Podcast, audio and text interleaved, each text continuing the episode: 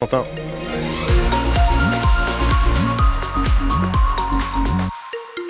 Ciel partagé ce vendredi, très nuageux au nord. On attend quelques belles éclaircies au sud, vers le Mont-Saint-Michel en particulier. Peu de vent.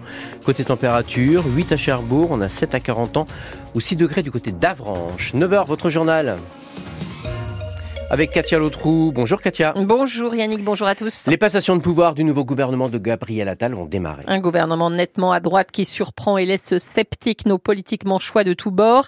À retenir l'énorme surprise Rachida Dati à la culture, le super ministère de l'éducation nationale et des sports et le travail fusionné avec la santé.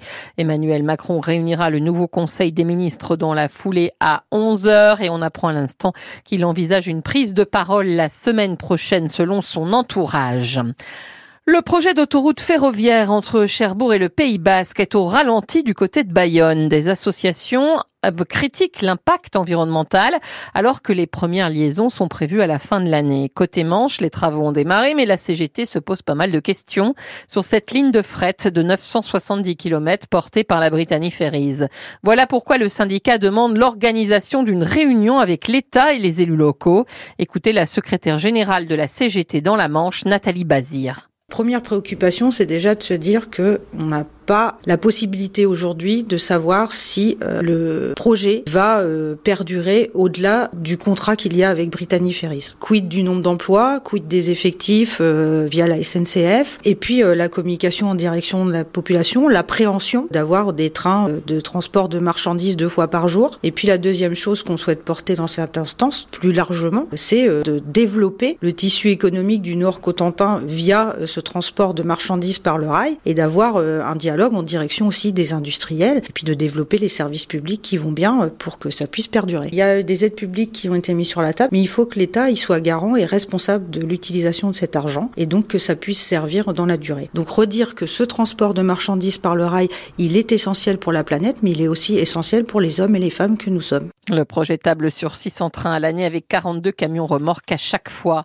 Les recherches vont reprendre ce matin pour tenter de retrouver le jeune chasseur de 29 ans qui a disparu hier matin dans la BDV. Il avait passé la nuit dans un gabion avec des amis. C'est vers 6 heures qu'il a tenté de retrouver sa voiture pour se rendre à son travail et qu'il s'est perdu dans cette zone marécageuse et dangereuse. Il a alors appelé les pompiers qui ont déployé avec les gendarmes un important dispositif pour tenter de le retrouver en vain pour le moment. 9h03 sur France Bleu Cotentin. Nous sommes actuellement en pleine négociation entre la grande distribution et les industriels de l'agroalimentaire. Elles doivent s'achever à la fin du mois, mais les producteurs observateurs du bras de fer s'inquiètent d'être les dindons de la farce.